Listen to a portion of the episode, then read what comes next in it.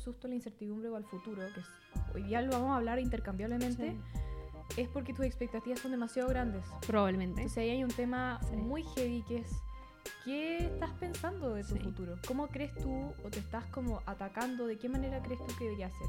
Bueno, salud. Salud, amiga. eh, por futuros patrocinios. Eso. por las. Wild, oh, Wild Foods o Wild Protein, como se diga. O la brima. Ay, a mí también se me fue el cosito. Uy, ya, acá hay una falla técnica. Ah, Si quieren patrocinio, eh. arreglen esta cosa. Mm. A ver, probémoslo, probémoslo. Esta intro tan larga. Esto es lo que yo quiero. Mm, Intercambio. Ya.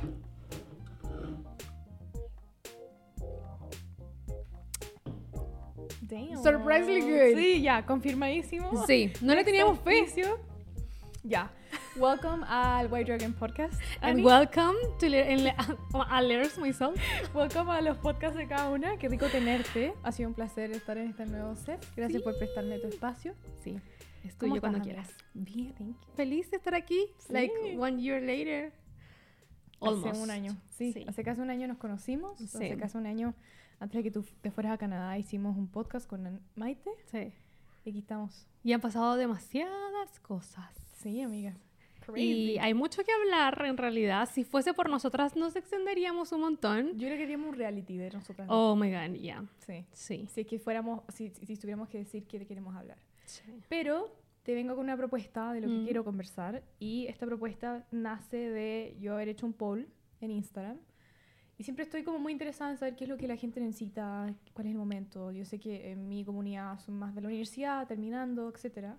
Y a veces Claro. fines de semestre uno está angustiado, estresado. Yo me estoy titulando, o sea, en julio ya tengo Sí. fecha de título y es como, So. ¿y qué vas a hacer después? Y yo como, todavía no sé, no, no, no sé, no, No tengo idea. no tengo idea, pero confío. Pero un tema que me llegó es la incertidumbre y cómo lidiar con la incertidumbre del futuro. Y creo que eso es un temazo, un temazo que en lo personal lo primero que se me viene a mí a la cabeza es pandemia, cómo haber lidiado con eso, how did you even deal with it. Y lo interesante es que en ese poll eh, la gente que votó habían muchos más hombres Interesante. y, y bacán, ¿cachai? No, no, no, no necesariamente esto es solo de puras mujeres. Sí. Quiero hablar de algo un poco más general que la gente puede empatizar. Sí.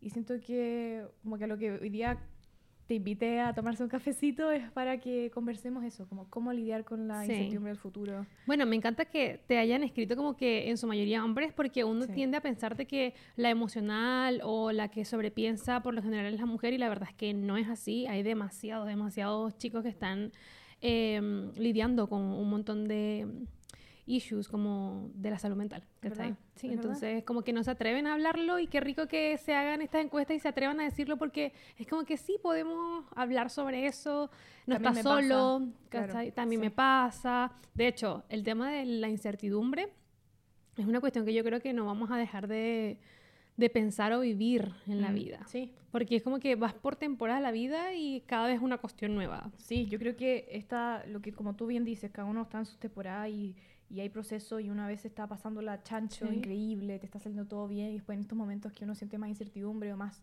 o lo tienes mucho más presente porque la, incerti- la incertidumbre está siempre, no es que se va, es tu percepción de cuánto lo consideras en tu mente, Ujú. Entonces creo que tendríamos que nosotros conectarnos a un espacio de como en qué momentos hemos sentido tanta angustia por una incertidumbre, como algo que se it feels unbearable. Em, Empezando por sí. Cuando Solo eres adolescente, por ejemplo, Mm. y estás terminando el cuarto medio y vas a la universidad. Eso te pasó a ti, ¿cachai? Sí, po. Y me pasó a mí. Eh, ¿Qué vas a estudiar? ¿Qué vas a estudiar? De hecho, como en el tercero medio, ahí es Ujú. donde tú empiezas. Donde empieza la incertidumbre, la ansiedad, cuál carrera elijo, qué hacer con mi vida ¿Qué y si me no gusta? quiero. Que son preguntas. No, ¿y qué pasa si no quieres estudiar ninguna? Mm. ¿Cachai? Que eso es lo que tú dices, eh, no quiero estudiar ninguna, pero me exigen que estudie alguna. ¿Cachai? Hay tantas personas ahora que conozco con tantos títulos universitarios, carrera universitaria encima, Mm. que no ejercen porque tenían que sí o sí entrar a la universidad y no había más opciones. Sí. Y lo que querían hacer eh, no era como lo viable. Sí. Entonces como que tenían que lidiar con la incertidumbre Mm. De tomo una carrera pero no sé ni siquiera si la voy a ejercer. Hablemos de ese proceso, porque creo que es una etapa que le está pasando a mucha gente y que se cumple también o se ve repetido en muchas cosas, como no solo salir del colegio, salir de la universidad para la gente que estudió y después en las pegas. Siento que son esos procesos de términos de cierre Sí. o de ciclo, empezando Güey. unos nuevos. Hablando de eso, como que dijiste eso Ya. y me, me volé al momento en el que estaba hablando, bueno, mi esposo me estaba contando, él también está en la universidad como tú Sí, en su último año y me estaba diciendo de que hay personas en la universidad, o sea, como que compañeros de él como, como tal, Ujú. que están pensando en alargar su... Yo tengo también compañeros que están hablando. Sí, como que su carrera, Sí.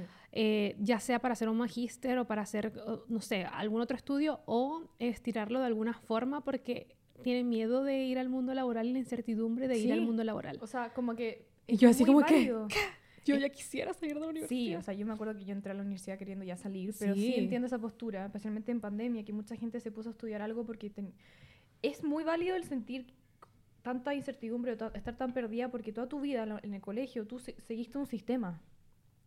Un sistema que estaba Sí. preestablecido, nadie te preguntó, te Sí. exigieron, tus papás como por favor pasa, no repitas de curso para gente Sí. you know, que, que- que repitió. Bueno, era, no había otra, tenías Mm. que terminar el colegio, por lo menos esa fue mi household. Y después tienes que terminar la universidad y después como que esa, esa sensación de hiper, ultra libertad de dónde, por dónde empiezo, Sí. eso genera angustia porque yo creo que la primera cosa a identificar es porque no lo has vivido. Sí. Un argumento tan válido el no, el no saber qué va a pasar porque no lo has vivido es muy real, Mm. pero toda tu vida en esencia ha sido eso mismo. Sí. Entonces como generar conciencia o incluso como reconocerte a ti es como ya. Pero yo el- mi primer día de colegio, mi último día de colegio eran cosas que yo no sabía que, que iban a ser. Sí. Pero ¿qué pasó a ti en tu, en tu mente que te autovalidaste o qué te dijiste para decir es solo un día más? Yo creo que, a ver, en ese momento en el que uno, uno está con la incertidumbre, que no sabe qué va a pasar, la cuestión es demasiado grande en tu cabeza. Sí. Me explico. Ahorita, Sí. ahorita hago retrospectiva y digo, no era nada, ¿sabes? Es lo que yo podría como que ahorita decir, bueno, no, no era nada en realidad. Pero cuando estás ahí ante la incertidumbre, por ejemplo, ahorita Sí. tengo incertidumbres con otras cosas en la vida y uno siente que se le va a caer el mundo encima Sí. porque no sabes qué va a pasar. Leyendo a tu tema, como por qué la gente siente este susto, decían que uno si tiene tanto susto a la incertidumbre o al futuro, que es- hoy día lo vamos a hablar intercambiablemente, Sí. es porque tus expectativas son demasiado grandes. Probablemente. Entonces ahí hay un tema muy heavy que es ¿qué estás pensando de tu Sí. futuro? ¿Cómo crees tú o te estás como atacando? ¿De qué manera crees tú que debería ser? Y yo soy Sí. hiper ultra culpable, una mujer demasiado exigente y también yo reconozco que de- por mi autoexigencia creo un futuro ficticio. Es que se genera una especie de control Sí, absoluto, sí. de perfeccionismo, de eh, necesito saber todo lo que va a pasar. Que era lo que Hablemos yo... de eso. Sí, que era lo que... Bueno, quizás con estos ejemplos que vamos a dar con respecto como a reflexiones de la vida, sí. la gente entiende un poco más. Porque, ¿te acuerdas cuando te contaba, cuando estaba en Canadá, Mm, mm, yo no tenía control? O Sí. sea, por primera vez en muchísimo, bueno, en mi vida yo creo, no tenía el control de nada de lo que podía pasar. O sea, yo estaba ahí Sí. y no sabía qué podía pasar. sí. Lo que no sabía, o sea, obviamente cuando tú estás en incertidumbre y pierdes como un poco de desesperanza, o sea, tienes un poco de desesperanza, eh, no piensas en cosas buenas que te puedan pasar, aunque trates. Porque persona que se autoafirma todo el tiempo para pensar bien, soy yo. Pero aunque yo trataba, el panorama en mi, en mi cabeza, el escenario era siempre negativo. Entonces, claro, yo venía de tener el control por tantos años que cuando llegué yo acá, llegué como a los 21. Ujú. ¿cachai? Entonces, como que empecé una vida en la que yo, el control era mío. Sí. O sea, yo era la única que decía que se hacía mi vida. It was up to you también. Exactamente. Entonces, como que yo me convertí en una persona súper controladora. Ya lo era, no voy a decir que me convertí. Pero ahí fue así como que hiper ultra controladora, perfeccionista a Ya. morir. Porque todo dependía de mí. Entonces, vengo todo ese tiempo, de los Ujú. 21 años hasta los 27, 20 hasta los 28, porque tenía 28 cuando estaba en Canadá. Todos esos seis años controlándolo todo siendo perfeccionista. Llego a Canadá y pierdo el control por completo. Entonces en mi mente era todo incertidumbre. Cuando tú dices pierdo el control cuando llego a Canadá, ¿qué es lo que pasó? No pasaron las cosas acorde a tu estándar. Exactamente. Yo tenía plan A, plan B Y sé. y C. Y, todos Ni ninguno. funcionaron. Ninguno funcionó. Todos como que se fueron a la B. Mm. Entonces, claro, como ya no había más planes, tuve que empezar en una como... eh, bueno, yo siempre he sido muy espiritual, pero entrar más en la onda espiritual y emocional Sí. para trabajar en que tenía que soltar el control y confiar en que lo que estaba pasando simplemente estaba fuera de mi control y yo necesitaba soltarlo. Ujú. ¿Ya? Entonces ahí es donde uno dice, ya, pero ¿cómo hago para soltar Mm. Y confiar en que todo va a estar bien. Sí, es que yo creo que a eso vamos, como qué ha pasado en nuestras vidas históricamente. Ujú. Y, y- y repito que todo el mundo lo ha hecho, o sea, como Sí. todo el mundo ha, ha logrado llegar hasta hoy día, al día que nos estén escuchando. Sí, estamos sobreviviendo. Estamos sobreviviendo una incertidumbre. Yo creo que se afinó mucho en pandemia. Sí. Yo creo que eso fue como, me acuerdo que en el colegio, volviendo un poco esta sensación como que iba a pasar, que iba a pasar, que iba a pasar. Yo creo que pasito a pasito. O Sí. sea, hoy día, por ejemplo, a, a estos niños que les hago una ayudantía, les pregunté como, ¿qué piensan ustedes? Y uno de ellos me dijo, yo vivo la semana. vivo la semana, vivo máximo el mes, pero no puedo vivir un año. Y, y eso me va a entender muchas cosas. O sea, seguramente la- algo pasó Ujú. que a veces life feels so unbearable porque no tienes respuestas. Sí. Especialmente a nuestra edad, un video que he dicho, o sea, que, que lo menciono mucho, esta soledad a los 20, esta soledad viene con esta sensación de Mm. pérdida así absoluta de quién Mm. soy. Como que siento que el colegio de alguna forma, como es tan sistémico, no te enseña a de- autodescubrirte de otras formas. No, Sí. no tienes una apertura como a la vida. Es que culturalmente somos así, como En que la- es como que tienes que ser esto, después de aquí tienes que conseguir trabajo, después de aquí Claro. tienes que comprar el auto, después de aquí la casa. Entonces eso es lo único que estás esperando y cuando no ves que eso llega, es como que, ¿y cuándo me va a pasar? Y genera un guilt también. Sí, Estoy- es como que la incertidumbre acompañada de culpa. Sí, de culpa de que tú no estás a los estándares, no Exacto. estás tarde, eso es algo tan Exacto. generacional, te sientes tarde cuando estás recién empezando, Sí. que es como que es eso, te Sí. sientes viejo cuando tienes 22, o sea, hay una sensación Totalmente. ridícula. Yo que estudio cine siempre pienso como en los ejemplos que crecí. Ujú. Y yo me acuerdo que no- al principio no entendía lo que era este American Dream. Ok. Y este American Dream es que tú llegas a Estados Unidos y tú puedes lograrlo, ya sea Sí. como quieras, o sea, el estudiar, el ganar plata, buy a house, Sí, build a family.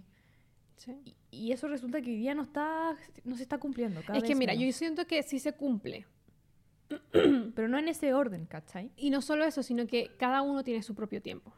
Entonces ahí entran muchas cosas, porque la sociedad nos, nos está, desde que nacimos, nos dice cómo es el sistema Sí. y cómo deberías, debieses vivir tu vida.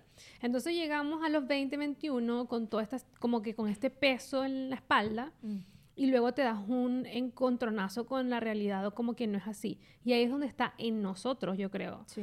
En cambiar eso. Sí. Es como que entender que tengo que vivir a mi tiempo. Yo a los 21 no pensaba así, ni a los Ujú. 25 pensaba así. Yo a los 26 recién creo que empecé a pensar así. Y eso fue lo que me hizo bajar más las revoluciones. Entonces como que admiro igual un poco lo que este chico te dijo, como que vivo una semana y un poco al mes, porque igual... Para las personas que somos ansiosas, la ansiedad es vivir pensando en el futuro, básicamente vivir en el Sí, futuro, po. solo pensando en el futuro, cosas que aún no han pasado y que ni siquiera sabes si van a pasar. Sí. Entonces, si pasamos demasiado tiempo pensando en el futuro, nos va a Sí, generar ansiedad Y también te pierdes de tu presente. y es- nos perdemos de nuestro presente. Entonces, tenemos que vivir como que una vida más filosófica en ese sentido de, Ujú. de- de olvidemos el, futu- el pasado, vivamos el presente y solamente esperemos a que lo mejor nos pase en el futuro. ¿Me explico? Obviamente, lo, lo que a mí me ha ayudado, así como que para dar como el, la recomendación, es que yo antes pasaba viviendo en el futuro. Sí. Entonces, es lo que dices tú, mis expectativas eran demasiado altas y cuando tú vives con expectativas muy altas, nada te sorprende. Y le pasáis mal. Y lo paso más claro. Entonces, nada me sorprendía hasta que yo decidí empezar a ver la vida de una forma diferente. No era como que bajaba mis expectativas, porque yo tengo todavía ambiciones bastante Altas. de verdad altas, Sí. pero no es ponerle la presión de la expectativa. Es decir, permitir... o del so- tiempo. exacto, permitirme ver la belleza al ritmo de la vida.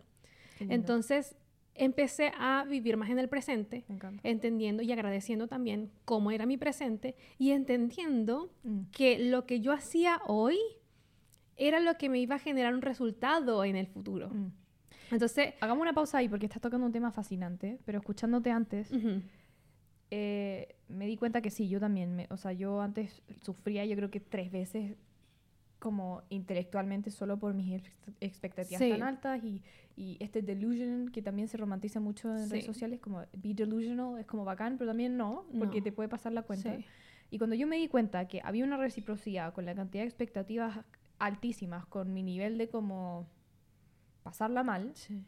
tuve que también dejar ir, ¿cachai? Como que, el- o, o- o pensar, que- creo que lo voy a refrasear. Hubo una correlación directa en yo pasarla mal y estar todo el rato pensando en mi futuro, porque es algo que es incontrolable. Sí. Y entre más tú, todos los días, creo que es una práctica, te recuerdes que tú puedes planear todo lo que puedas planear tú crees que te estás haciendo el favor de pensar en lo peor. Sí. Que eso, ¿Qué amiga te ha dicho como... Te va a pasar esto Sí, malo, yo, malo. Yo la pasé tan mal antes que pasó algo y no fue tan heavy. y, pero uno claramente después se ríe, jiji, jaja, que yo soy una mina que piensa siempre todo lo peor. Yo también era Sí. así, yo me sentía como orgullosa. Pero después me di cuenta que esa weá era una estupidez Sí. mental, porque la- me estoy pasando mal gratuitamente. Sí. Una cosa, por ejemplo, es ser cuidadosa, es, ser, es planear a futuro cosas que, que tú crees que puedes ahorrarte. Por ejemplo, yo tenía un rodaje para mi título.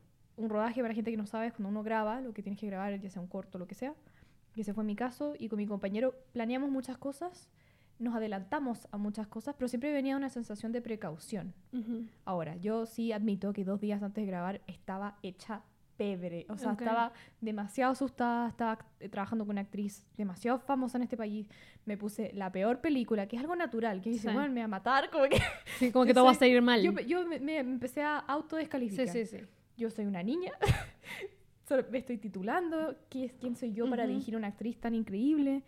Después dije, ya, estos son solo mis pensamientos. Y quiero Sí. como, antes de pasar a ti, Ani, quiero dejarles con este como comentario que lo vi en TikTok de un psiquiatra, que dijo como las cinco cosas que no haría y una de esas es, pensar, es creer todo lo que pienso. Eso es Sí, clave. Es clave. No Lo vi. Todo lo que Sí. piensas. Porque tu mente te está engañando. Sí, po, y Sí. en ese caso, o sea, obvio que estás muerta de susto. Sí. Nunca había dirigido a una actriz famosa Exacto. es mi título. Obvio, tengo todo el derecho, pero también tengo Ujú. todo el derecho a parar de decir, Ivania, te estáis pasando películas, valga la Exacto. redundancia. Esperemos a ver qué pasa. Esperemos a ver qué pasa, trata de respirar un poco más. Como Pon- que ya hiciste lo que tú podías yo controlar. ya, yo ya planeé, yo escribí el guion. Exacto. yo no fue como que te decidí- las echaste al hombro. No, o sea, hiciste y- tu parte. Y tú me cachai que soy Sí, responsable. Yo y sabía- planificada. ¿Cachai? Entonces, es- les daba ese ejemplo como para darles a entender que obvio que todo el mundo le pasa. Sí. Pero es bueno también entenderse en su susto, en su miedo, en su lo que sea locura. No voy a decidir, Sí. voy a decidir no creer lo que estoy pensando. sí. Bueno, en, en Letters to Myself hablamos de la Annie pas- del pasado, Ya. la Annie del presente y la Annie del futuro. Sí. Es como que en eso se basa. Entonces, em, recuerdo que bajo esa premisa yo empecé a dejarle tareas a la Annie del futuro, de las cuales la Annie del presente se arrepiente.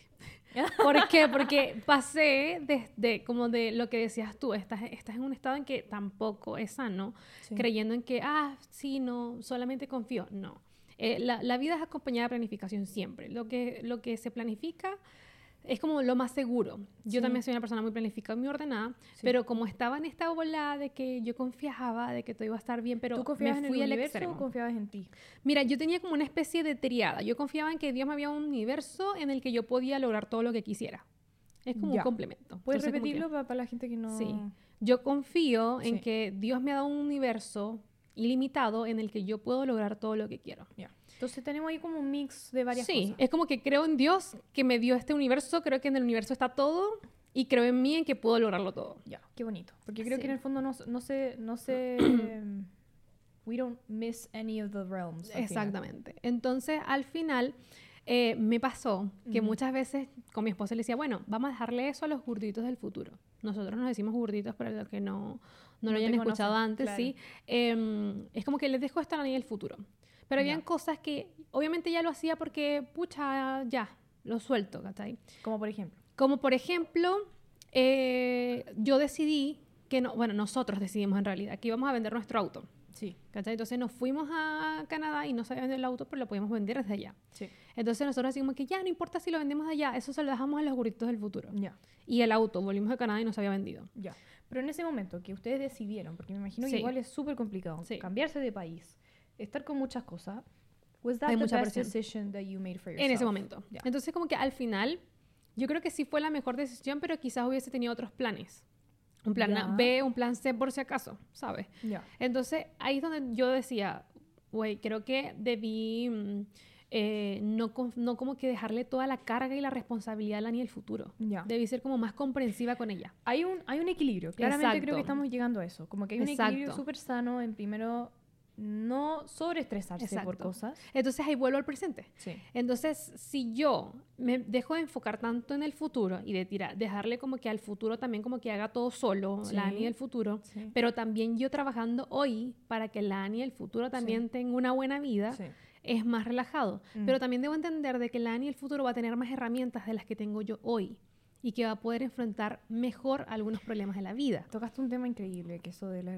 O Ujú. sea, sí, porque vamos creciendo, entonces Sí. van pasando los meses y quizás lo que ahorita me parecía una traba gigante, ya en un año más o en cinco meses más, quizás es como que, ah, son peanuts. sí, Sí. literal. Sí. Entonces es como que, ajá, yo llego en el presente y Mm. empiezo a dar pasos en función a que en mi futuro yo esté tranquila. Perfecto. Y así no paso viviendo en el, en el futuro y tengo menos ansiedad. Mm. Lo cual no me elimina por completo la incertidumbre, pero ahí es donde viene otra como patita de todo esto, que es la fe. Mm. Entonces, la fe es la certeza de lo que se espera, la convicción de lo que no se ve. Repito, la fe es la certeza de lo que tú esperas, o sea, como que de la expectativa, Sí. y la convicción de lo que no ves, lo que no está hecho. Entonces tú cuando tienes fe, básicamente estás utilizando la visualización. En tu mente visualizas, por ejemplo, yo visualizo que, eh, no sé, en un año más o en un mes más tengo una camioneta, por ejemplo. No está, pero tengo la convicción de que en un mes más voy a tenerla. Entonces no está, pero yo tengo la convicción de que sí. Eso es fe.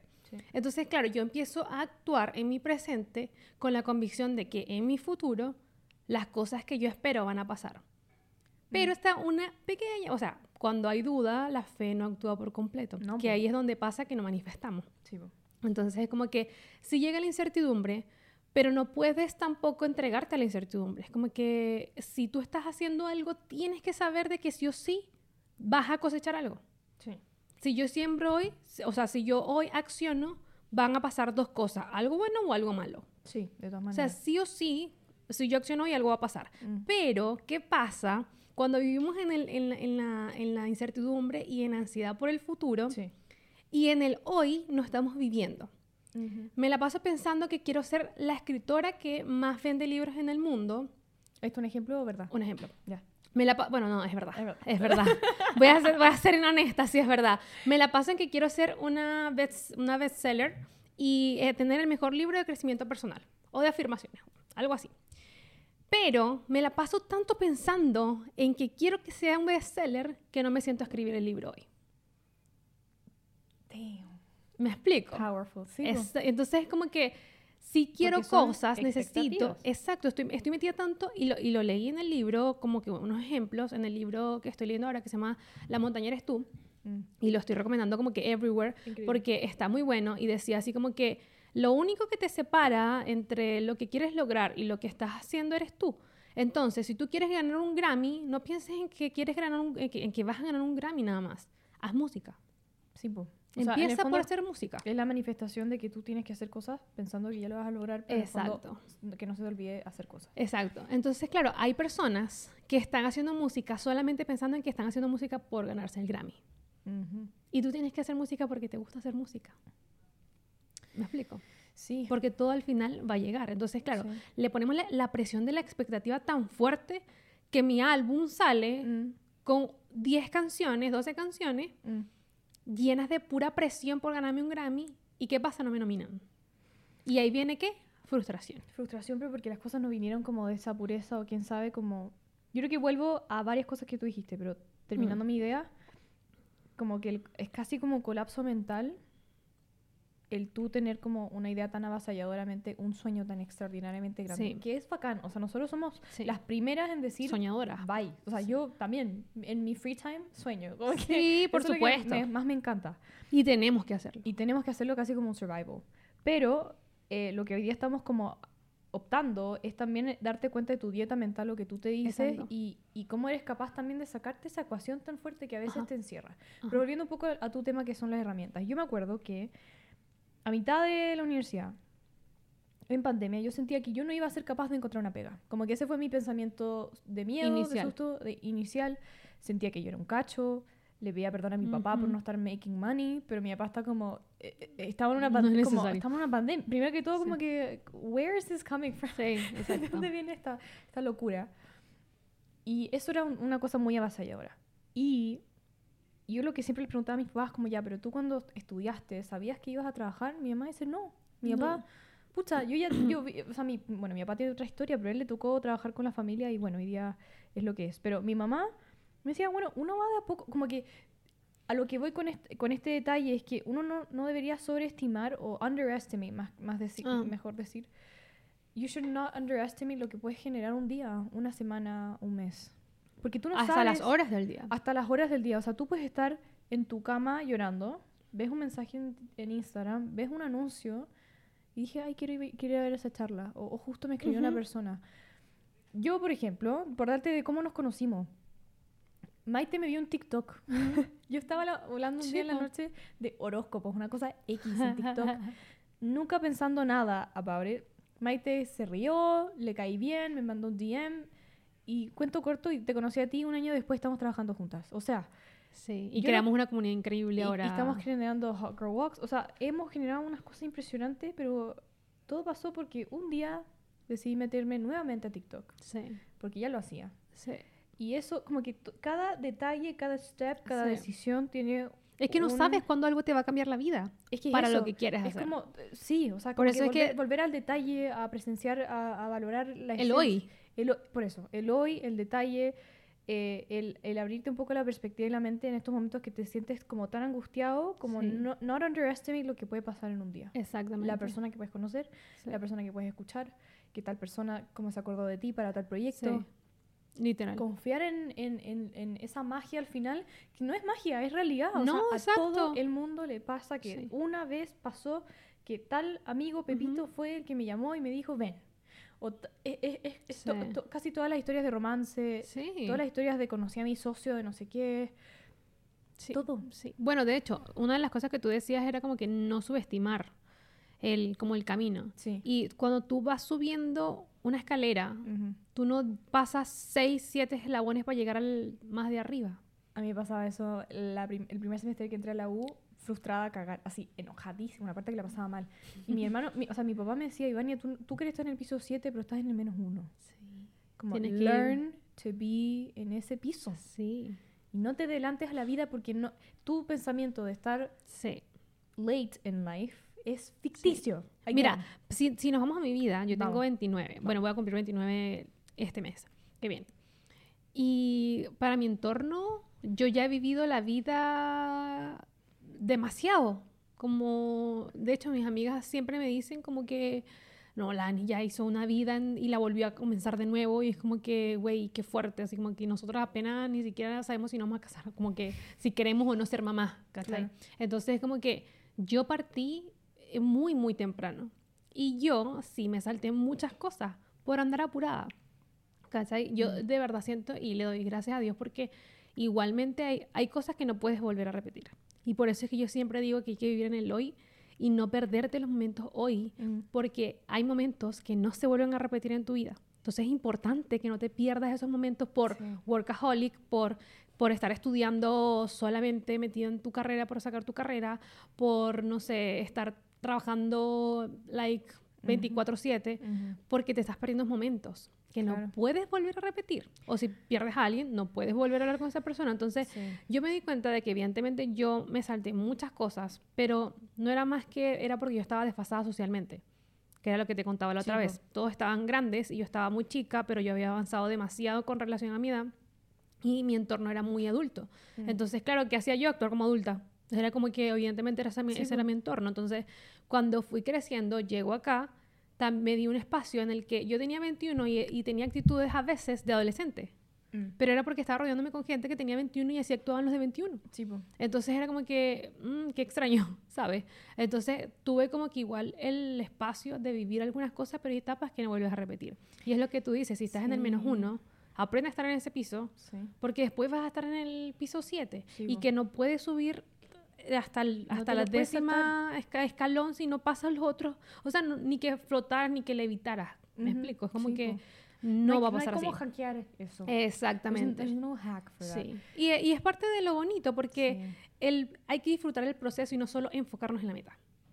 Sí, yo creo que cuando yo aprendí a, a let go of that, eh, por ejemplo, no sé, pues este podcast que lo hablamos siempre entre nosotras dos, Sí. como queremos que crezca, queremos estos sponsors, queremos no sé Ajá. qué, estos eventos que ya estamos en the Ya vamos para allá. Ya vamos para allá. Y again, volviendo a estos sueños que son muy bonitos, grandes, enormes, que llegan a dar susto a veces, Sí. bacán tenerlos. Sí. Pero también, o sea, hoy día, un día viernes, después mi ayudantía vine, te propuse esto el Sí. lunes, como ven, hagamos un, hagamos, conversemos rico. Y estas son cosas que I wanna remember. Incluso hoy día, o sea, el, el- el fin de semana que tuve carreteando un amigo me preguntó como, oye, ¿qué onda? ¿Cómo, cómo vas? ¿Te vas a titular todo? Y mm, me dice, ¿qué vas a hacer? Y yo, no, no tengo idea, no he pensado. Y objetivamente no he pensado Sí. ni en qué práctica voy a hacer. Y él como que dijo, ¿sabes qué? Como que no te quería estresar. Sí. Te quiero aprovecho de decir como, enjoy it. Sí. Yo estoy trabajando, enjoy it, Sí. porque todo a su paso. Sí. Y o- yo creo que a veces sos como remembers, o sea, Sí. como recordarle a un amigo, una amiga, tranqui, como, ¿por Sí. qué no disfrutamos este viernes? Mira, yo sé que tenéis mil cosas que hacer. Sabes que yo tenía. Hay una amiga que, que conocí aquí en Chile Ujú. y a ella su papá le pagaba, le pagaba como toda su vida porque no es de acá, entonces el papá vivía afuera y, y como que la financiaba. Y le pagaba su universidad, le pagaba su casa, su comida, todo, y ella vivía la vida happy. Sí, no po. tenía ninguna preocupación. Ujú. Pasa que eh, yo estaba viviendo con ella y luego vivimos con otro par de personas. Como roomies. Sí, éramos roomies. Y, mm, pero eh, no tenía, ella no tenía por qué hacerlo. Ella simplemente me recibió porque se fue después de mi separación y me abrió las puertas de su casa. Buena onda. Sí, muy buena amiga. Entonces, la cosa es que ahí ella misma también fue buena con otros dos amigos y estábamos viviendo todos en la misma casa que- hasta que terminamos viviendo muchos. Pero la cosa es que siempre ella recibía el tipo de comentarios de que, claro, pero si a ti no te cuesta porque a ti tu mamá, tu papá te financia, te, man- te da plata. un Como que cuando tú empieces a trabajar, vas a saber lo que es bueno. Entonces, mi amiga, eh, como que le dolían esos comentarios, obviamente. Y yo así como que disfruta la vida porque tú tienes la bendición o el privilegio Mm, de que eso te esté pasando. Ya va a llegar el momento en el que vas a tener que trabajar Claro. y vas a vivir eso, pero ahora aprovechalo. Sí. Aprovechalo al máximo. Entonces, como que yo le decía, yo quisiera tener eso. Pero si, si lo tuviese, quizás estaría como tú, pero la verdad es que tienes que vivirlo. La cosa es que igual se sentía mal y se decidió conseguir un trabajo part-time. Y la U era demandante, güey. Muy... ¿Es? Y sí, y yo me acuerdo porque como vivía con ella yo la ayudaba y entonces era súper demandante. Mm. Y, y, bueno, se puso a trabajar part-time y se fue para la B, o sea, de ver, no duró mucho tampoco. Entonces se frustraba porque ella quería como que estar a la... Y es como que no es tu momento Sí. de trabajar, ni tampoco de problemas ellos porque es resentimiento, ellos quisieran lo que tú tienes. Entonces, al final, ella decidió, sí, definitivamente dedicarse a, la- a su carrera Mm. y cuando hizo sus prácticas, le hizo una agencia, una agencia famosa acá, y la dejaron, pues la dejaron fija. Sí. Y es como que ella está viviendo ahora su vida como contratada y este es su momento de Por no trabajar. apurarse también, o sea, como por- Exacto. sí. Y creo que algo que tú tocas que es muy importante es como a veces uno decide estar angustiado porque yo creo que es una decisión al final cuando tú Sí, por logras, supuesto. eh, como controlar tus pensamientos a su gran mayoría yo sé que los pensamientos son bastante aleatorios a veces pero hay un, un- un cierto como control que se puede lograr cuando tú ha- hay un- una versión de ti que decide vivir en esta incertidumbre y este, en este susto por guilt por no Ujú, sesti- ujú. sentirse susuficiente, por tener que probarle a alguien otra, otra Ujú. algo. Entonces como, maybe escuchando esa historia alguien se puso a autorreflexionar como, Ujú. Espero. ¿qué, ojalá, qué historias estoy yo sacando del resto que me está impidiendo vivir en el presente? sí. ¿Qué estoy yo metiendo en mi mochila Sí. que me hace sentir unworthy o not Sí. enough? O... Es que es súper heavy porque yo, bueno, a mis amigas que viven con sus papás, Sí, siempre les digo eso cuando se estresan. Si se quieren ir, que no sé cuánto, y es como que este es el mejor momento para que empieces a buscar un departamento si ya estás trabajando, Ujú, aprovechando de que estás en la casa de tus papás. claro. Es como que yo no, yo no, yo no digo, a ver, yo no apoyo que la gente se quede para siempre viviendo En como que en la casa de sus papás. Sí, Igual todas las historias de vida son diferentes. sí. ¿cachai? Pero para mí es como que yo, yo apoyo a que salgan de, Sí, del nido, por así Sí, decirlo. de. Y no tan tarde, porque Sí. necesitas vivir la vida como que por tu cuenta para poder entender muchas cosas. Obvio. Pero eso no significa que tú necesites pasar necesidad, que necesites estar en la caca. Es que, Entonces mucha claro, gente como- dice, "Pues, ¿sabes por qué es esto? Por la cultura del merecimiento. Sí, eso te quería decir, como normalicemos que uno puede estar muy tranquilo en el cariño de la familia, Sí. Honrar un poco el proceso de tus papás, porque si tus papás todavía te dejan estar en su casa, como es mi caso, Sí. que yo estoy súper tranquila en la casa de mis papás, Pero estás en la universidad. estoy en la universidad, estoy terminando, no me han puesto una exigencia, ¿de qué manera yo también como I allow that, ¿cachai? Es Sí. un placer, es un privilegio, Sí. de todas maneras, Y tienes que y aprovecharlo. tengo que aprovecharlo no sintiéndome mal about it. Sí, lo que pasa es que te sientes mal es porque mucha gente te dice, dijo, claro, es claro, que cuando... mírela a ella. Sí. Sí. Entonces, como que al final, Mm. esa, esa meritocracia te ha hecho como que sentir como que "Ah, tengo que empezar a trabajar luego. Tengo que conseguirme un departamento Ah, apenas me Those- gradué. Those were my thoughts. Exactamente. Y no Absolutely. necesitas, no necesitas. Ujú. Porque mucha gente te va a criticar por no haber pasado necesidad y de repente tu, tu abuelo sí. ¿Cachai? Pero Right. porque esa fue su, esa fue su vida y eso fue Claro. lo que a él le correspondió. Claro. Si a ti no te correspondió, tú no eres culpable de eso. Me explico. Yo no soy culpable de que mi mamá haya pasado necesidad. Tampoco las demás personas no son culpables de que yo haya pasado necesidad. Y como yo pasé necesidad, yo te diga a ti, claro, pero si tú nunca has pasado necesidad, o sea, tienes que pasar necesidad para que sepas lo que es vivir. No, no necesitas pasar por Claro. necesidad para saber lo que es vivir. Claro. Al contrario, si no tienes que hacerlo mejor. Y sí, ser, un ser consciente de que hay personas que sí pasan Obvio. necesidad y convertir, un- convertir en una persona altruista. ¿Cachai? Entonces, Respetuosa, empática. no- exactamente. No, restregando. exactamente. Y, mm, y yo creo que eso, o sea, Sí. sentir que lo merecen sin ser una persona, como decías tú, irrespetuosa, como que, ah, Claro, bueno, como la- no me ha pasado el- nada. El merecimiento no, no equivale a la soberbia. Exacto, no sé, soberbio. Sí, Exactamente. Pero no tiene, o sea, es una presión y yo Claro. me encargo de decirle eso a las personas cuando escucho que Sí. sienten que están como, como se sienten culpables porque no pasaron necesidad. Ujú. ¿Cachai? Es como que Sí, no igual tenías uno nunca qué. sabe, ¿cachai? Como Chile can go to shit tomorrow, Sí. voy a tener que ir. y O yo voy a donde estar, sea. ¿Cachai? Como eso, we don't know what's going to happen tomorrow. Yo estaba en Canadá. Canadá es primer mundo. ¿Cachai? Y yo me fui a la B. Porque mi situación como legal en, en ese país no daba Ujú. para yo salir adelante en ese momento. Ujú. Pero eso significa que si lo vuelvo a intentar y lo hago por, o sea, las cosas funcionan como debiesen funcionar, Claro. no me vaya a ir bien. Obvio. Porque puede ser aquí en Chile, puede ser en Canadá, puede ser en China, en Japón, en lo, donde sea, Donde sea. te puedes ir a la B y te puedes quedar sin nada. Sí. Entonces, como que tú no sabes eso, tratas de que no, Ujú. ¿verdad? Pero tampoco no, puede, se puede, no te puedes sentir infeliz por, ay, porque tienes una vida tranquila, ¿cachai? Entonces, eso pasa también con el descanso. La gente quiere solamente trabajar y si está descansando viendo una película se siente culpable porque no está trabajando. That's me. O sea, yo en vacaciones puedo darme dos, mentalmente dos semanas de vacaciones, pero también mi thought process es como ya, tengo free time, ¿cómo Ujú. adelanto mi vida? ¿Cómo, cómo Qué bueno que tocas ese punto porque te voy a decir una Sí. cosa. cuento? Porque entre tú y yo ya ha pasado un año y hay suficiente confianza. Me vaya a ser pebre. Ya, bye. No, bueno, no sé. Con soy muy cáncer, amiga. amiga, sorry. Ah. Ay, todos los disclaimers. Sí, no, bueno. Eh, ¿Qué pasa? Me encanta que tomes esas vacaciones. todo esto nos pasa a las dos, porque después Sí, yo, yo aquí te tiro de ardos también. Sí. Pero ajá, me pasaba. O sea, lo que tú dices como que mm, tratas de descansar y te dices y te sientes orgullosa. Me di una semana de vacaciones. Y te sientes orgullosa porque te diste una semana de vacaciones. Pero después te sacas la madre por tres meses. Mm, Como que no. Ahí está mal. ¿Por qué? Porque eh, uno necesita tener una especie de vacaciones en la semana. Toda la semana. mm, es verdad. Sí. Yo leí un libro que se llama Cómete la galleta, compra el zapato. Quiero que te lo he comentado. Yo me hice como, cómete, yo como... Cómete la galleta, cómprate los zapatos. ¿Se Me llama? encanta, Sí. me encanta, me Es porque uno como que se siente la presión de que me como la galleta, no me como la galleta porque estoy a dieta y voy al gimnasio, me estoy cuidando, entonces me como la galleta, no me como la galleta. Cómete la galleta. Si te quieres comer la galleta, cómete la galleta. Y cómprate los zapatos porque, bueno, si queremos comprar los zapatos, cómprate los zapatos. Me los compré, los compré. Es una analogía del libro, pero mm, el Pero se libro, entiende, se en entiende. general, el libro me abrió los ojos hacia el descanso. Aceptar el descanso. Mm. Y hacia otras muchas cosas más como celebrar, celebrarme y celebrar el cumpleaños, por ejemplo. Me encanta. Entonces- hablando, hablando del descanso un segundo, como Sí. que, ¿cuántas personas have shamed algún family member que descansa mucho? O sea, yo crecí en esa weá, ahora estoy pensando, es como, damn, como que sí, me merezco el descanso, ahora I take a nap. Yo soy de siesta, y la buena, soy de siesta. Llego de mi casa, o sea, de la U Sí. y necesito como un 10 minute break, 15 minute break. Si me puedo dar 45 minutos de dormir, o sea, es como el mejor placer de la vida.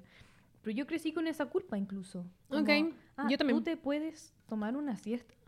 No, y no solo eso, sino que te, da la, te dan la culpa de también decimos que nos levantamos a las 5 de la mañana y nos alcanzó el tiempo para hacer todo. Entonces, yo me levanto todos Mm. los días a las 5 de la mañana y soy súper productiva porque estoy todo el día full, estoy ocupada todo el tiempo, mi agenda está siempre Qué llena. Heavy también. Entonces- a las 5, amiga. Sí, no, es heavy.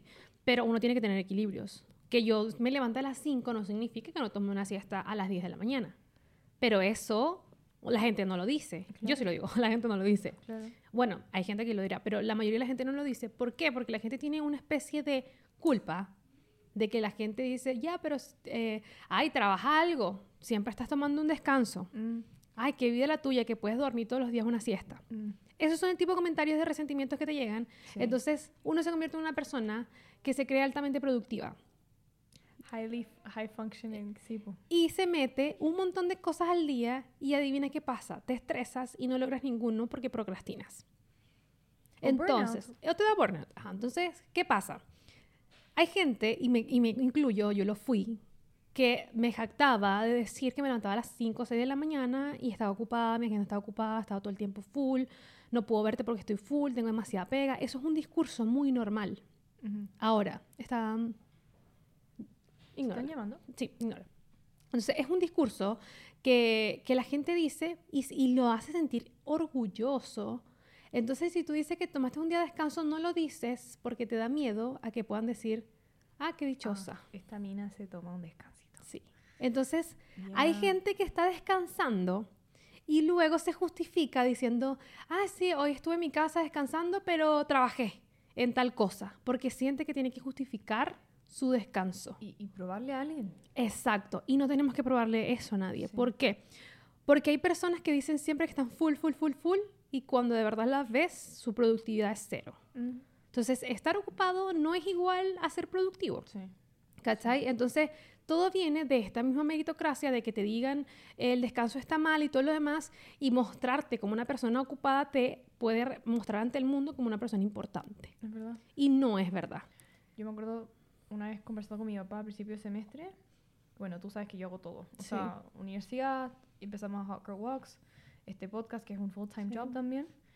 Y el comentario me dice, ya, ¿y cómo estás tú? Y digo, papá, I'm actually me estoy quedando dormida. Como que estaba en el auto, tengo sueño, ya son las 10. Y me dijo un comentario que dice, yo creo que tú deberías como acostumbrarte a dormir menos.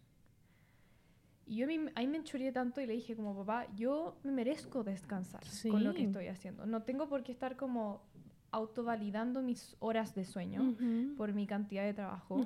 Si mi cuerpo está agotado, está agotado y punto. Sí. Pero eso fue el momento que también yo fui capaz de decidir, como sabes qué, no tenía que como estar validando mi, mi como te dije, o sea, mi trabajo para earn las horas de sueño. Las horas de sueño son una cosa que debería ser también súper sagrada. Sí. Eh, yo honestamente tenía un problema con- que va relacionado con esto, que le decía a la gente así como que estoy trabajando mucho, estoy ocupada, entonces como que me sentía orgullosa, me levantaba a las 6, iba a trotar, no sé cuánto. Esa es la Ani de 25. Estoy hablando de la Ani de 25, no estoy hablando de una Ani de 19 años, son los 25. Sí. Entonces em, me hacía sentir como proud. Pero al final del día era como engañarme a mí misma porque yo sabía cuál era la realidad, ¿cachai? Ujú. Era como que una fachada ante el mundo. Sí. Entonces, ajá, aparte de eso, me sentía mal por dormir más. Mm. Y yo leyendo, porque yo soy muy investigativa, entonces me puse a buscar un estudio en el que hablaba el doctor que las mujeres deben dormir más que los hombres. Sí. Y yo, porque yo me sentía culpable porque me comparaba con amigos que dormían cinco horas, iban al gimnasio, trabajaban, salían a carretear o salían a comer y estaban enteros al día siguiente a las 5 de la mañana y a mí eso no me pasaba. Yo Sí, decía, po. ¿por qué no puedo dormir Sí. cinco horas y continuar con mi vida? Sí. Y de hecho hay gente que hace eso y le funciona. Pero a mí, en mi cuerpo, en el cuerpo de la Ani, no funciona. Necesito dormir, adivina cuántas horas para funcionar. Ocho. No sé cuánto. 10. Con eso Ah, estoy increíble. altamente productiva. Sí, ¿Me explico? Sí. Soy eficiente. sí. Si te duermo cinco horas, procrastino horrible porque mi, mi cerebro está apagado, necesita dormir. Entonces, ¿qué pasa? Yo me sentía culpable porque yo sentía que tenía que dormir 10 horas cuando otras tenían que dormir 5. Entonces me daba una... O sea, imagínate esto. Mm. Yo emprendí y soy independiente. Tengo un estudio de fotografía que es mi negocio particular. Y aún así, yo me obligaba a dormir 5 horas, pararme a las 5, trabajar todo el día, sacarme la madre, no sé cuánto. Y es como que No. un, un momento fue así como que, ¿qué estás haciendo? Mm. Si tienes la posibilidad de elegir tu horario Sí. para descansar, ¿por qué no Ya. lo haces? ¿Por qué no lo hacía? Porque estaba totalmente en comparación Mm.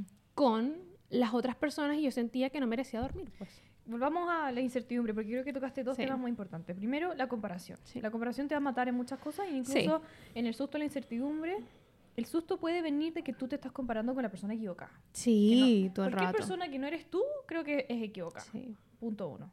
Punto dos, siento que a mí me pasó mucho también que me, me hice muy workaholic, eh, llené mucho mi horario, es un mecanismo casi de defensa, Mm. que lo, lo he venido Es descubriendo. un mecanismo de defensa. Es un mecanismo de defensa. Me acuerdo que una vez que tuve un heartbreak amoroso, bueno, tomé mil clases porque quería bloquearlo todo. Sí. Estaba muy sad en mis momentos que me acordaba, pero tenía tantas cosas que hacer que como que eso era... No sé si masoquismo es la palabra, pero te juro que ya estaba tan... Me encerré tanto en... O estar con pena por un cabro O hacer... o hacer mil cosas de Ujú. que no me da el cuero. Pero también mi sensación de como miedo a la incertidumbre, esta sensación de que I'm not doing enough. Y quiero hablar de algo que es como el toxic, la, la versión más tóxica de tomando tu futuro en tus manos.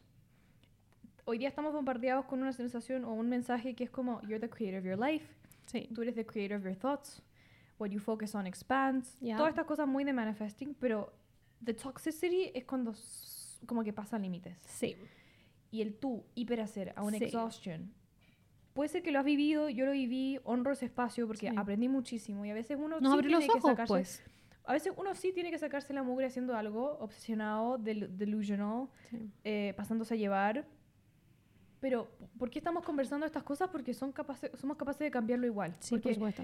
también es muy, es muy arguable, se puede argumentar, que una etapa chiquitita de hipertrabajo nunca va a ser lo suficientemente impactante como una etapa mucho más larga, sustentable, o sea, más sustentable de horas claras de trabajo, eh, autocuidado, horas de dormir y una conciencia mucho más abierta de cómo, cómo te estás comparando, qué cosas te estás proyectando, etcétera. Como todo lo que hemos hablado, si se, se tomara más una práctica mucho más consciente, puede ser eso incluso mucho mejor y ahí uno no sobreestima Sí. los días, las Sí. horas, las semanas, a esta como... Y no te pierdes la vida. No te pierdes la vida.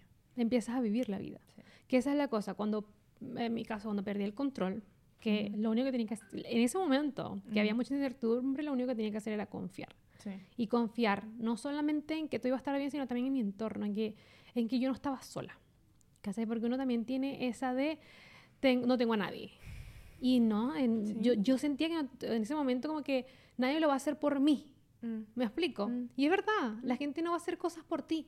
Pero si tú tienes un entorno saludable, a veces tu entorno te va a salvar, te va a rescatar, te va a tender la mano, ¿cachai? Yo creo que siempre ese es como el, el bottom line, como no estás solo. en No estás solo. Entonces tu mente te dice que estás solo y volvemos a lo que tú decías delante. No le creas a tu mente todo lo que te dice. Entonces, ¿qué pasa? Tuve que, en la incertidumbre, confiar en que todo iba a estar bien y atreverme a pedir ayuda. Que ahí fue donde viene el momento de vulnerabilidad. Sí. Entonces vengo y voy a mis amigos y les digo, tengo esta situación. Y todos mis amigos empezaron a darme ideas que a mí no se me habían ocurrido porque estaba tan metida en mi incertidumbre, en Mm. todos mis pensamientos negativos, Mm. que no hay posibilidad de que se me ocurran ideas buenas. Mm. Las ideas que se me ocurren todas son como inalcanzables. Entonces como que vinieron con ideas y, y también, y más allá de que con ideas, con soluciones. Como que, mira, no es tan terrible, podemos hacer esto. Y, y yo dije, "Mm, podemos. Mm. Y otra me dijo así como que, mira, yo, yo me puedo poner con esto. Y yo, ¿de verdad puedes? No tenía idea que podía. Menos mal que le dije cómo estaba porque me atendió la mano y me dijo, puedo hacer esto por ti. Claro. ¿Cachai? Entonces Sí. como que cuando estamos en incertidumbre, porque estamos abrumados, porque estamos pensando en el futuro, Mm. porque perdimos el control, porque simplemente no sabemos cómo Mm. qué esperar o cómo actuar o qué hacer, lo mejor que puedes hacer es no hacer nada. Soltar. Me encanta. O sea, el no hacer nada no significa como que no pidas ayuda, no. El soltar, en el ir minuto, y pedir ayuda, Sí, ¿cachai? sí. Porque desde afuera es muy diferente el panorama, siempre. No es como para que me invaliden lo que estoy sintiendo y que me digan que soy una dramática, ¿cachai? No se trata de eso. Es que desde afuera me digan, uh, parece que lo que, lo que tú estás diciendo es válido, pero hay soluciones. Mira, estas son las soluciones que yo creo que puedes tomar. Y esas soluciones en mi mente no existían, ¿cachai? Entonces, en- encuentro yo que una de las cosas como importantes para poder como lidiar con la incertidumbre es soltar y también pedirle ayuda a tu entorno. Yo creo que eso, lo que tú hablaste de como a veces se nos olvida que we're surrounded by people y que tu futuro Sí. no se crea únicamente por ti. Exactamente. Yo siempre pienso y me atrevo como a desafiar la sensación of a self-made of a self-made man. Para las personas que están escuchando hay un perrito aquí. Está este- Cleo en mis eh, pies. sí. yo siento que el futuro no se crea un- con una persona, o sea, tú eres la No. culminación de toda la gente que te Sí. rodea, esos, esos mensajes, esas oportunidades tan Somos espontáneas. nuestro ¿cachai? entorno. Entonces, eso es algo que yo también en mi momento muy de crisis, cuando estaba en pandemia, como que I would fail to remember. There's people around me. Hay Sí. gente al lado mío. Tengo una familia, por suerte, and I Sí. knock on wood, que, que me, que Exacto. me quiere. o sea, Tengo en el peor de los escenarios, si te titulas y no consigues trabajo, ¿qué va a pasar? No pasa nada porque tienes a tu familia, ¿cachai? Tengo mi familia y también como que it's a time thing. Puede ser que el primer día, la, el primer currículum, el quin- 500 currículum después, Hasta puede que la... no, pero boom. ahí, ¿cachai? Sí. Ahí pasa como que nunca underestimate también Sí. tus conexiones. Sí. ¿Por qué nos enseñan a ser una buena persona, una persona agradable, empática, inteligente, problem solver? Porque nosotros vivimos en comunidad y se nos olvida. Sí. Como se nos olvida que, no sé, po, antes la crianza de los niños era de comunidad, era it was a Sí. village. O sea, no era solo una mamá. Exacto. Y, y honro a todas las personas que crían como con uniparental, pero también hay amigas, también hay tíos, también hay Sí. el vecino, también está el... el- No estás solo no al final. estás sola, y que- aunque te quedes solo, tienes que aprender a ver esa gente que Dios te envía. Ujú. Que de repente de la nada apareció Sí. alguien y te salvó y te abrió las puertas de tu casa. ¿cachai? Sí. Es como, o sea, no sé, es como uno se hace el peor escenario siempre, pero nunca es No tan sacas- terrible. no nunca es tan terrible como y te no imaginas. sacas nada haciéndote el peor escenario. Sí. Pero ¿qué pasa? Que te estás cuidando, protegiendo, pero Sí. tu cuerpo, el sistema nervioso está viviendo algo que es Sí. inexistente, pero que lo piensa como real. Exacto. Entonces, al final, yo creo que no vamos a dejar de sentir la incertidumbre ni sentir que se nos cae el mundo encima, Nunca. pero sí, o sea, y cuando sentimos esto lo validamos porque evidentemente eres un ser Por algo. sintiente, pero entender de que, ah, ok, si estoy pasando por esto, voy a hablarle a una amiga. De hecho, hoy me pasó algo muy curioso que creo que escuchaste cuando estaba diciendo a mi amigo eh, Leo eso.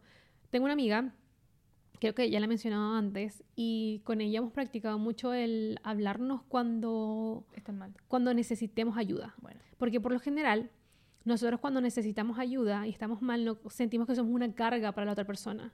Sentimos que estamos molestando. Eso es lo que nos dice el cerebro. Sí. Pero es como que fue así como que un trato. Mm, no- cuando sea donde sea, Sí. no me molestas. Me contaste eso ayer. Entonces, al final, ella me dice, me manda un audio, como que estoy abrumada y necesito, necesito a alguien, Mm. necesito a alguien que me ayude a verlo diferente. Sí.